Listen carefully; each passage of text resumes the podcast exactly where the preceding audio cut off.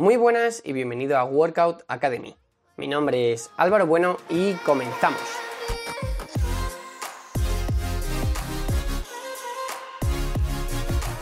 Muy buenas y bienvenido de nuevo a este nuevo episodio de Workout Academy. En el día de hoy nos centraremos en una de las características más importantes y determinantes de si un ejercicio es bueno o malo, o efectivo o no efectivo. Hoy nos centraremos en saber cómo determinar y entender el ratio estímulo-fatiga de un ejercicio. Antes de nada, déjame recordarte algo súper importante que tiene que ver con tu entrenamiento.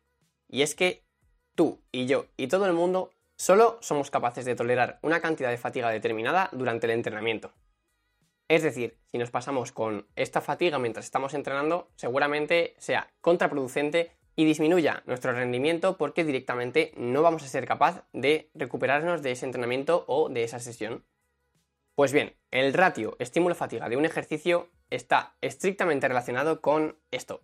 Y durante este capítulo te voy a dar la clave para que puedas manejar y controlar este factor para hacer de esta manera que la fatiga te afecte lo menos posible. Así que, una vez dicho esto, vamos a intentar explicar bien qué es el ratio estímulo-fatiga de un ejercicio. Pues bien, podríamos decir que esto es simplemente la relación entre el estímulo que te genera un ejercicio para poder crecer, desarrollar tus músculos o desarrollar tu fuerza y la fatiga asociada a este estímulo que tú le estás dando. Como podrás entender, un ejercicio más eficiente sería aquel que nos proporcione un mayor estímulo para una menor fatiga. Pues bien, esto es exactamente a lo que nos estamos refiriendo al hablar de este ratio. Pues bien, ahora te voy a dar las tres características que debes tener en cuenta y que debes fijarte en un ejercicio para determinar si el ratio de estímulo-fatiga, es decir, el estímulo que te está dando el ejercicio con respecto a la fatiga que te está aportando, es positivo o negativo. Antes de empezar, decirte que tienes a tu disposición un ebook completamente gratuito, que es una guía de selección de ejercicios que escribí hace poco tiempo y que te lo ofrezco de forma totalmente gratuita en las notas del programa. Si todavía no te la has descargado, no sé a qué esperas porque ya son más de mil personas las que ya la tienen a su disposición. Una vez dicho esto, vamos a pasar con las características. La primera característica en la que te tienes que fijar para determinar si un ratio estímulo-fatiga es positivo o negativo es la estabilidad del ejercicio. A mayor estabilidad del ejercicio, por lo general, tendrá un ratio estímulo-fatiga más positivo. Esto es así porque a mayor estabilidad del ejercicio, la activación de los músculos estabilizadores para poder hacer el ejercicio de forma correcta va a ser menor. Esto es una gran ventaja porque directamente estaríamos eliminando toda la fatiga que generan grupos musculares que no son el objetivo de ese ejercicio.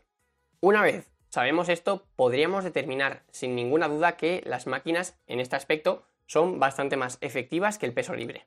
Por ejemplo, si nos paramos a pensar y comparamos el ejercicio de la prensa con, por ejemplo, una sentadilla en barra libre, podemos ver que el patrón de movimiento que se realiza en ambos ejercicios es muy similar.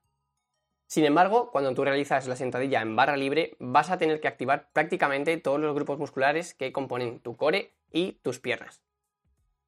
Sin embargo, en la prensa estos grupos musculares también se activan, pero en muchísima menor medida, porque directamente pues, tenemos un respaldo detrás que nos aporta muchísima estabilidad. Entonces, ¿esto quiere decir que normalmente las máquinas, si el objetivo es la ganancia de masa muscular, son más positivas? Pues yo te diría que por norma general sí. Pero sí que es cierto que nos podríamos beneficiar muchísimo a largo plazo de entender e interiorizar los patrones básicos de movimientos que se realizan en ejercicios multiarticulares en peso libre. Por ejemplo, seguramente a largo plazo nos vendría muy bien tener una correcta técnica de sentadilla o, por ejemplo, de un patrón de bisagra de cadera, como podría ser el peso muerto. Entonces, no es que sea un ejercicio mejor que otro, sino que cada uno va a aportar unas ventajas diferentes. Sin embargo, si únicamente nos paramos a hablar del radio estímulo-fatiga, 100% las máquinas son una mejor opción. La segunda característica que nos tenemos que fijar de un ejercicio para determinar si tiene un buen radio estímulo-fatiga sería el rango de repeticiones en el que estamos trabajando. Se sabe que el rango ideal para poder aumentar tu masa muscular sería entre 6 a 15 repeticiones aproximadamente. Y esto no es casualidad. Esto es así porque este rango de repeticiones es justamente donde somos capaces de obtener el mismo estímulo que si hiciéramos menos o más repeticiones, pero sin embargo la fatiga asociada a este estímulo es cuando es bastante menor. ¿Y por qué pasa esto? Pues simplemente porque si hacemos series a muy bajas repeticiones, digamos de 1 a 6, seguramente la carga con la que tengamos que trabajar deberá ser muy grande. Y por tanto, la fatiga asociada a hacer tal esfuerzo por levantar esa gran carga que nos supone a nosotros, pues generará una fatiga que podría considerarse excesiva si el objetivo es aumentar la masa muscular. Por otra parte, si nos planteamos hacer un ejercicio a altas repeticiones, como por ejemplo de 20 a 25 repeticiones, el problema que vamos a tener es que antes de acercarnos al fallo muscular vamos a tener que acumular bastante volumen improductivo o lo que es lo mismo, bastantes repeticiones que directamente no nos van a servir de mucho simplemente para acercarnos al fallo muscular. Y esto es un gravísimo error, porque esas primeras repeticiones en una serie a altas repeticiones o en un rango de repeticiones alto van a producirnos bastante fatiga y el estímulo que nos van a aportar va a ser prácticamente cero.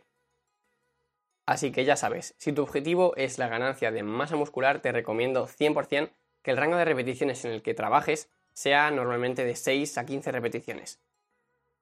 Y por último, la última característica en la que nos tenemos que fijar para determinar el ratio estímulo-fatiga de un ejercicio será la fase excéntrica del mismo. Para quien no lo sepa, la fase excéntrica de un movimiento es aquella en la que directamente no estás venciendo la carga con la que estás trabajando, sino que simplemente estás disminuyendo la velocidad con la que estás sujetando la carga o con la que la carga se mueve. Para que lo entiendas mejor, por ejemplo, la fase excéntrica de la sentadilla sería cuando empiezas a bajar hasta el punto en el que debes subir de nuevo. Otro ejemplo lo podemos ver en el press de banca, en el que la fase excéntrica sería aquella en la que tú coges la barra y empiezas a bajarla hasta que toca tu pecho y subes. Pues esa primera fase, en la que la barra está bajando hacia tu pecho, sería la fase excéntrica. Pues bien, sabemos que cuanto más énfasis se haga en la parte excéntrica de un ejercicio, peor ratio estímulo-fatiga vamos a tener. ¿Por qué? Pues simplemente porque durante la fase excéntrica de un ejercicio, el músculo que tú estás trabajando está generando tensión a la vez que se estira, lo cual se ha visto que produce un mayor daño muscular. Así que, como ya he dicho, esto afectaría directamente al ratio estímulo-fatiga, lo cual no quiere decir que ejercicios como por ejemplo el peso muerto romano en el que se trabajan los isquios en estiramiento no sean efectivos. Es más, son realmente efectivos. Lo único que habría que tener en cuenta la gran fatiga asociada que hay con respecto a este tipo de ejercicios. Y con esto ya terminamos. Espero que te haya sido de muchísima ayuda este episodio y te recuerdo que tienes a tu disposición una guía de selección de ejercicios completamente gratuita en las normas del programa. Estoy seguro de que te puede venir genial y como ya he dicho es gratis, así que no pierdes nada. Muchísimas gracias por estar ahí una vez más escuchándome y nos vemos en el próximo. Chao.